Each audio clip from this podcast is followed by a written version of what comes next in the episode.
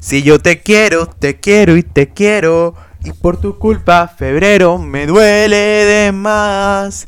¿Dónde guardar este amor si tú te vas? Hola. Hola. Hola, hola, hola. Hola. Y bienvenidos un día más.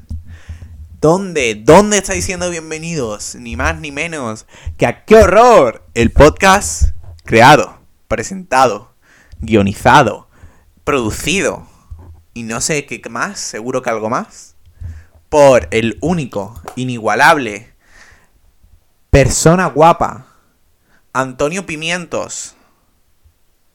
Antonio MB Soto, un aplauso enorme para él. Ole.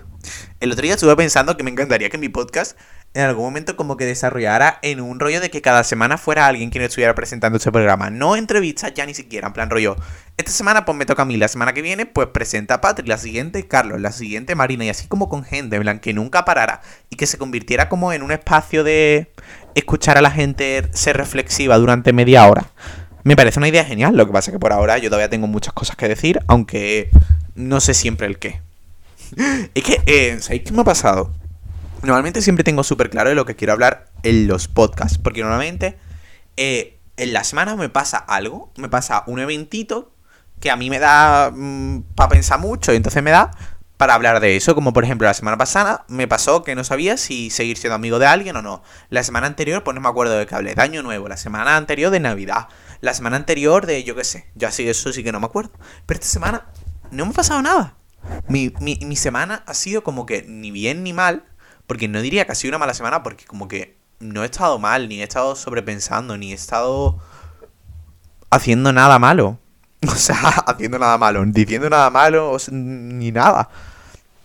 No he tenido malos pensamientos, no he tenido nada. Pero, sin embargo, no diría que es una semana buena. Entonces, como que tampoco tengo nada por lo que decir, guau, qué buena semana ha sido. Sino como he tomado muchos cafés, he estudiado, he he ido a la universidad, pero como, no sé, emocionalmente no, no ha ocurrido nada en mi vida. Entonces he estado como muy rayado en plan, ¿de hago el capítulo esta semana? ¿De hago el capítulo esta semana? ¿De qué puedo hablar? ¿De qué puedo hablar? ¿De qué tengo que hablar? ¿De qué tengo algo que decir? Aunque tengo que decir muchas cosas, pero claro, de qué puedo hablar que no haya hablado ya porque es que me repito más, es que poca broma, que dije ya, ya sé que me he perdido de verdad en qué número de capítulo es este, pero juraría que es el 16 o el 17. Pensar que ya estaba hablando 17 veces durante media hora de algo. Solo todas veces menos dos. O sea, yo tengo cuerda, ¿eh? Pero tanta. Pues resulta que sí, porque aquí estamos una vez más. Y de tanto pensar dije, ¿de qué puedo hablar hoy? Puedo hablar de algo de lo que tengo dos cosas que decir. En plan, dos cosas no, pero dos puntos de vista que opinar. Es. Uy, se me ha caído el micrófono. Es. Autoestima y redes sociales. Que realmente es un tema muy difícil como de hablar y enfocar, o para mí por lo menos lo es. Porque no sé muy bien qué decir, honestamente. Es la segunda vez que grabo este capítulo, lo debo de confesar. Porque la otra vez le, o sea, llevaba cinco minutos y me he quedado en blanco. Y yo nunca me quedo en blanco. Si yo me quedo en blanco, de verdad que algo me pasa, porque nunca me quedo en blanco, siempre tengo algo que decir. Por eso para mí es muy raro quedarme en blanco. Entonces, no sé. Mm, a ver cómo va este, espero que bien, si no, no lo seguiréis escuchando. Cuando me pongo nervioso me pongo a cantar. Estoy nervioso. No sé por qué también siento que hace muchísimo que no grabo capítulo y realmente grabé capítulo hace una semana. Pero mm, eh, de verdad siento que hace en plan muchísimo que no me siento a hablar delante de un micrófono y de una cámara, aunque la cámara no sé ni para qué tengo porque ni siquiera le da a grabar. Qué desastre de persona soy a veces. Bueno, supongo que hasta aquí la introducción de hoy. Y bueno, pues vamos a empezar a hablar. es que no sé ni por dónde empezar. Podría hablar. Podría empezar hablando de cómo cada red social es un mundo totalmente distinto a la otra. Y obviamente tú estarás pensando, Antonio, literalmente cada red social es distinta a la otra, por eso hay más de una, por eso está Twitter, por eso está Instagram, por eso está TikTok, y cada una como que se enfoca en una cosa. Sí, pero, o sea, obviamente en contenidos son distintas, en unas hacen vídeo, en otras hacen fotos, en otras hacen tweets. que son frases, eh, textos, palabras, lo que te apetezca, incluso. O sea, que después en Instagram puedes otra vez hacer vídeo, en TikTok puedes, no sé qué puedes hacer, y en Twitter también puedes subir fotos y vídeos, pero lo principal, pues es lo principal. Pero creo que para mí hay una muchísima más diferencia en cómo yo utilizo cada red social. No, en cómo cada red social afecta a mi cabeza. Voy a empezar hablando de Twitter porque mira, es la que más tengo que decir y sobre todo porque es la que me acabé quitando y ahora no utilizo. Solo utilizo como un día a la semana para poner, hola, he subido un nuevo capítulo del podcast. Yo no sé ni siquiera si tendría que hacerlo, pero a mí me gusta sentirme podcaster y como que a la gente le importa, así que yo lo pongo. Y encima cada vez que me meto como que me han seguido gente, yo no sé por qué me seguís en Twitter, si es que no lo utilizo. Y de verdad que algo que me di cuenta el otro día, eh, y lo estoy hablando con Carlos, es que esta semana, o sea, estas dos semanas que he estado sin Twitter, he estado genial. No he estado sobrepensando nada, no he estado comparándome nada, no he estado eh, pensando que si yo soy peor que no sé quién, que si yo soy mejor que no sé O sea, no, mejor nunca lo pienso. Que si soy peor que no sé quién, que soy más feo, que si soy más no sé qué. No he estado pensando nada de eso. Y... No sé. Estoy genial, la verdad. Es que pienso que Twitter es una red social que como... Es que no soy... En plan, en Twitter no soy como creador de contenido. Soy un mero consumidor de contenido más. Entonces, como consumidor, pienso que en Twitter se. se hace como grupitos.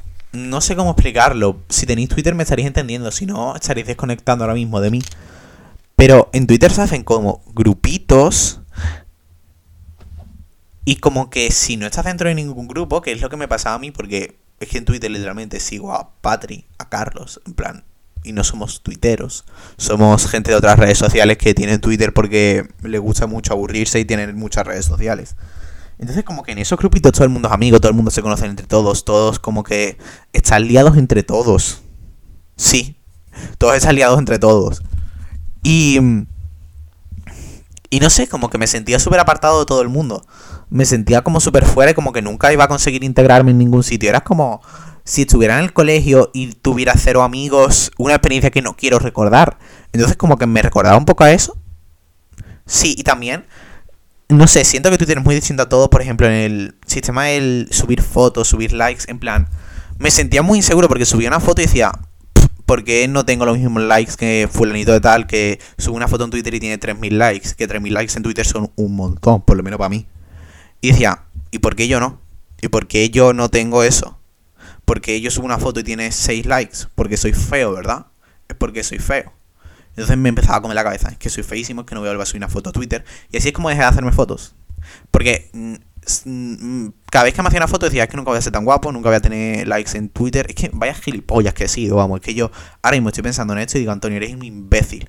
Pero, de cierta manera, eh, ver como nunca iba a llegar a un estándar que se estaba poniendo en una red social me estaba haciendo fatal. O sea, me estaba comiendo la cabeza a mí mismo pensando, es que haga lo que haga, nunca voy a ser lo suficientemente guapo para tener 100 retweets en Twitter. Y para tener 2000 eh, likes en Twitter. Y en plan, Antonio, ¿eres imbécil? Y, o sea, obviamente podría haber intentado tratar eso y compartirlo, pero como que era un camino que no quería llevar, esa red social no me estaba aportando nada a mí. Así que decidí eh, dejar mis relaciones. Como las relaciones tóxicas con las personas, si tienes una relación tóxica con una red social, déjala. Y corté por lo sano y la dejé. Y no la dejé porque tuviera drama con nadie, no la dejé porque no sé qué, la dejé porque me estaba haciendo tóxico para mí mismo, porque me estaba poniendo enfermo por, de la cabeza, me estaba Mm, o sea, estaba convirtiéndome en una persona de la que no quiero ser, de la que no sería orgulloso. Una persona que está todo el rato comparándose, que está todo el rato pensando que no va a ser nunca suficiente que las otras gente que está en la misma red social. Y eso no es algo que yo quiera para mí. Yo no quiero mm, em, estar todo el día comparándome con gente, estar todo el día pensando que yo no voy a interactuar nunca con tanta gente en Twitter. Es que, de verdad, ¿a quién le importa en verdad eso? Pues a mí me importaba porque soy imbécil. Y ahora, de verdad, que no tengo esa quitármela ha sido una gran decisión. Y eso que es algo que me ha costado mucho, porque llevo como muchísimo tiempo pensando en. Lo mismo tendría que quitarme Twitter. Hasta que un día me dio un breakdown enorme. Vamos, el, capítulo de la semana pasada me dio un breakdown enorme y dije. Pues hasta aquí hemos llegado. Ahora lo utilizo como de manera podcasterea. Aunque nadie me siga allí. o sea, es que no sé ni cuántos seguidores tengo en Twitter, pero vamos, que no, creo que no tengo nada. Y. Y pues ya está. Entonces, con esto, ¿a qué conclusión llegamos con este punto? Que si... Perdón. Que si tienes una mala si tienes una mala relación con alguna red social y tú estás sintiendo que no te está aportando nada, ver la vida de otra gente no te está haciendo nada, quítatela, porque esto es algo que también pasa mucho en Instagram y es el tender a romantizar tu vida. Y obviamente a todos nos gusta subir fotos en la playa, a todos nos gusta subir fotos de lo rica, de lo bien que nos lo estamos pasando de fiesta, a todos nos gusta subir por, en plan, nuestra vida guay. Y poca gente sube su vida no guay, poca gente sube cuando está amargado, poca gente sube cuando quiere llorar, poca gente sube cuando está fatal con ellos mismos. Entonces, al final tú te acabas creando una falsa ilusión de meterte en Instagram y ver a todo el mundo eh, con sus sonrisas, con sus amigos, con su nueva ropa, con su nuevo coche, con su nuevo no sé qué, pasándoselo genial todo el rato y dices, ¿es mi vida una mierda? Tendría que haberme traído agua. ¿Es mi vida una mierda? Y no es que tu vida una mierda, es que la vida de todo el mundo es una mierda. Lo que pasa es que nadie tiene la vida que te enseña en Instagram. Nadie tiene. Está todo el día sonriendo. Nadie está todo el día eh, diciendo jiji, me encanta estudiar. A nadie. No sé, no sé, no sé, no sé, no. Pero al final, de cierto modo, tienes que ser capaz de darte cuenta de que todo el mundo está siendo un falso. De que todo el mundo está intentando enseñar que su vida es fantástica no por nada, sino por lo que es lo que siempre se nos ha enseñado. Que tienes que mostrarle, ya no, o sea, ya no solo en redes sociales, sino en lo que siempre se ha enseñado a todo el mundo. Que tienes que enseñar que tu vida es fantástica, que no puedes hacer como que tienes debilidades, que no puedes hacer como que no te lo estás pasando bien, que tienes que ser un falso de cierta manera y se crea ese falso reflejo de la gente de que lo único que tienes en ti es una sonrisa y que nunca estás mal. Y encima después si le sumamos el factor de que cuando alguien sube algo Em, llorando o diciendo que no está en su mejor momento o diciendo algo así, la gente lo único que hace es atacarle y ir y decir que lo están buscando, la llamar la atención y no solo como grandes creadores, sino cuando yo Vamos, a ver, y eso yo en algún momento lo habré hecho porque mm, aquí todos cometemos errores y a veces todos hemos sido un hipócrita alguna vez. Alguna vez cuando he visto una historia de alguien que subió una historia llorando, en plan, una amiga mía, bueno, una amiga mía no, en plan, alguien que yo sigo normal y corriente, que todos somos normal y corriente, pero eso es a lo que me refiero, decía, ¿qué hace esta tía? Porque está subiendo una historia llorando, diciendo que está mal. Pero después yo era el primero que subía mi historia de Nacha poniendo malas noches y una fotito de, de mi ojo echando una lágrima falsa. Pero lo ves, es que es súper... O sea, a todos nos encanta la atención y al final... ¿En qué momento? Es que también creo que hay un punto muy diferenciado en redes sociales y es mostrar algo y romantizar algo. Hay, una, hay algo es muy distinto mostrar cómo tú te estás sintiendo y que tú lo estás pasando mal o que tú no estás en el mejor momento de tu vida a romantizar que tú no estás en el mejor momento de tu vida y que está bien y, crear una falsa imagen de que eh, crear una estética alrededor de estar mal y de tener problemas serios y no es algo que se deba romantizar, es algo que debes mostrar y debes informar sobre ello para darle visibilidad porque al final hablar de salud mental, hablar de trastornos es algo muy importante porque si no se pone el foco de atención en ello, no te vas a dar cuenta ni siquiera de que a lo mejor lo tienes. Pero el punto en el que hay gente que coge eso y hace una estética de ello. Y coge y lo romantiza. Y hace creer que no hace falta cambiar de esa situación, que no hace falta salir de ahí. Que no necesitas pilladura, que se está bien en ese punto de vida y que no pasa nada. Y, y eso es totalmente incierto. Si estás mal, si te pasa algo, necesitas ayuda posiblemente, o a lo mejor necesitas ayuda, pero sí que necesitas cambiar y salir de ahí. Y por favor, si alguien de que está escuchando esto, sal de ahí, pide ayuda, es algo muy difícil de pedir, pero te va a hacer mucho bien al final. Y aquí acabamos de hablar de Instagram. No sé, es que de Instagram en verdad tenemos mucho que decir. Porque es que también, o sea, es muy contradictorio todo. También pienso que todo, me doy cuenta después de que el 90% de la gente que crea contenido en internet y que como tienen seguidores y todas esas cosas, tienen un montón de traumas detrás. En plan, creo que no conozco a una sola persona en redes que no tenga como un background de tener un trauma. O de tener. O de haber tenido problemas en su adolescencia. O de haber tenido problemas en no sé cuánto. Es como que de cierta manera todos los creadores que hay en internet. Los que yo conozco, en plan, de TikTok eh, la atención que a lo mejor en algún momento de su vida nadie le dio, las... No sé, no sé si decir como que... No es que la estén buscando ahora, pero la han conseguido ahora y entonces como que eso te sienta genial. Sentir... No sé, he hablado mucho de esto, pero es que Internet muchas veces puede ser un lugar muy seguro para ti. Por eso también pienso que las redes sociales, aunque tienen muchas cosas malas porque ves a todo el mundo perfecto, y ya no es solo que... Es que ya no es solo que... Vale, vale, vale, vale. Lo tengo, lo tengo en la punta de la lengua.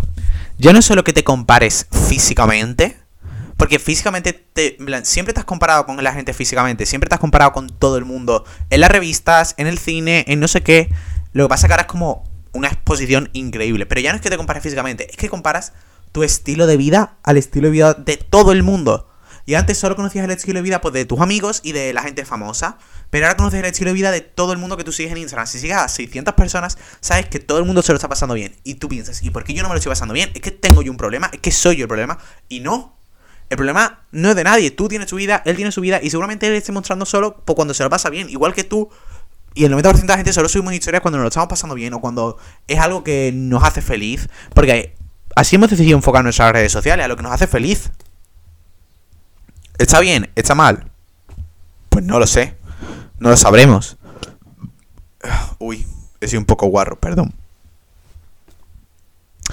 Y no sé, voy a pasar a hablar de mi main plataforma y el sitio donde soy creador de contenido de verdad. Que es ni más ni menos. No, no, en verdad no. Antes quiero. No sé, no para de beber agua, eh, perdón, pero es que tengo la garganta sequísima. Y no pienso cortarlo porque me da una pereza que flipas, vamos. Y no sé, es muy importante ser consciente de que todo lo que está haciendo en internet es una parte de lo que de la vida de alguien, es lo que esa persona quiere que tú sepas de él, es eh, una foto de mil que se habrá hecho, es una foto de mil que se habrá hecho, un vídeo de millones de vídeos que se haya hecho, con una luz estudiada, con un eh, post estudiada, con una edición después y no... Y, y una edición de color hace muchísimo en la cara de alguien. Vamos, la mía, una... no sé. Y ser consciente de que todo eso es un falso espejo en el que tú estás intentando mirarte. Y que no vas a encontrar nada que te vaya a venir bien. Y cuando seas consciente de ella, a lo mejor puedes disfrutar. Y yo por eso en Instagram sí que disfruto, porque en Instagram como que me divierto mucho, en plan... Canto muchas veces y subo historias cantando, eh, haciendo el tonto, es que estoy súper loco, no sé qué. Sigo a gente que me hace gracia. Es que el contenido humor es como de los mejores contenidos, porque aunque obviamente, a ver, todos seguimos a gente solo porque es guapa. Yo también sigo a gente solo porque es guapa. Eh, pero también sigo a mucha gente como que me hace mucha gracia sus historias y me entretienen mucho. Y al final, yo lo que busco en internet, también te digo, ¿por qué sigo a gente solo porque es guapa? Porque de cierta manera, como que aspiro a ser ellos. Aspiro a... No sé, pero lo veo no en un punto de, oh, mm, soy muchísimo más feo que esa persona, soy una persona horrible, sino le sigo en un punto de aspiracional, a, como si fuera un tablero de Pinterest. En plan, yo sigo, por ejemplo, a Joan Pala, a Nina Uc, a Biel Justé, a Marc Fornet y toda esa gente, y no los veo como con envidia, sino los veo como si fueran un tablero de Pinterest. En plan, me inspiran sus vidas, me inspiran sus proyectos, me inspiran sus cuando emprenden cosas, eh, me piran cuando se van a la Fashion Weeks, me encanta verlo y decir, ¡buah! Es que, qué guay, me encanta todo lo que hacen, yo podría ser ellos. Lo veis como un sentido aspiracional, pero no en el sentido de que me estoy comparando, porque con ellos no me suelo comparar nunca. O sea, alguna vez digo, guau, ojalá estar yo en la Fashion Week, pero como diciendo en plan, algún día lo conseguiré. Y ojalá, la verdad. ¿No creéis? Yo creo que sí. Ay, querido diario. Y si hablamos de TikTok, para mí TikTok es la app. En plan, es donde mejor me lo paso. Porque los vídeos, por ejemplo, que subo a mejores amigos, los puedo subir a TikTok perfectamente. Son vídeos, en plan, no sé, siento como que en Instagram todo el mundo juzga mucho más lo que subes y todo lo que haces y tiene que ser todo mucho más estético y todo mucho más bonito, editado, no sé qué, pero en TikTok es como, puedo subir un vídeo cocinando, puedo subir un vídeo haciendo, yo qué sé, haciendo lo que quiera. Y como que me divierto. Hay gente a la que le gusta, hay gente a la que no. También TikTok tiene eso bueno de que es como la app en la que es más fácil crecer hoy en día. Muy poca gente que tiene seguidores no ha crecido por TikTok si sois rollo nueva gente de redes. Porque al final es como la For You page, encuentra gente con tus gustos, le puede salir a cualquiera, aunque tenga cero seguidores, su vídeo le puede salir a cualquier persona. Y eso al final, como creador, te da una herramienta increíble porque te deja crecer. Pero tiene un arma de doble filo y es que le salga en la For You page a gente que no le guste lo que haces. Y no que no le guste y diga, bueno, pues no me gusta, paso al siguiente vídeo, como hace el 90% de la población. Sino que le sale el vídeo. Si tu vídeo se hace muy grande, va a tener una parte de hate. Va a tener una parte en el que el vídeo va a tener de 20.000 comentarios, 100 comentarios malos. Y eso no le pasa solo a la gente que tiene 2 millones de seguidores. Si tú tienes 5 seguidores y tu vídeo consigue un millón de visitas en TikTok, que lo puede hacer, ese vídeo va a haber gente atacándote. Gente que no te conoce de nada. Y es en plan, tía, ¿por qué hacéis esto? Entonces es muy, es muy importante separar esa barrera. Y a veces es muy difícil que no te afecte porque todos hemos tenido a veces gente que nos ha hecho comentarios, tanto en la vida real como en internet, que hemos dicho, pero vosotros sois imbéciles, no estoy dando cuenta que eso me va a hacer daño. Y... No sé, es que a la gente muchas veces le pica el éxito de otra persona. Por ejemplo, a Carlos Mood, que es mi amigo, hoy, hoy no, hace unos días le hicieron un vídeo que creo que ya no está. Que era en plan, pop, eres Carlos Mood y te piensas que eres la única persona que quiere ser artista en el mundo y eh, solo, eres, solo tienes seguidores en verdad porque eres guapo y rico. Y en plan, literalmente, ¿por qué estás atacando a una persona que lo único que hace es subir vídeos de él pintando esculturas suyas? Que hace vídeos de él en la universidad. Literalmente es la persona menos polémica del universo. Que sus vídeos pueden ser los menos polémicos del universo. En plan, es que, lo, peor que le puedes decir que es, no me gusta tu cuadro. Pues normal, cada persona tiene sus gustos y puede que te guste y puede que no. Entonces me pareció, en plan, ese punto en el que me di cuenta es que realmente te van a atacar, hagas lo que hagas, porque eh, el ser creador en redes sociales hace ver a todo el mundo que tú puedes ser esa persona y que tú puedes llegar a lo que tiene esa persona. Porque obviamente el factor suerte, pues está ahí y todos tenemos redes sociales hoy en día.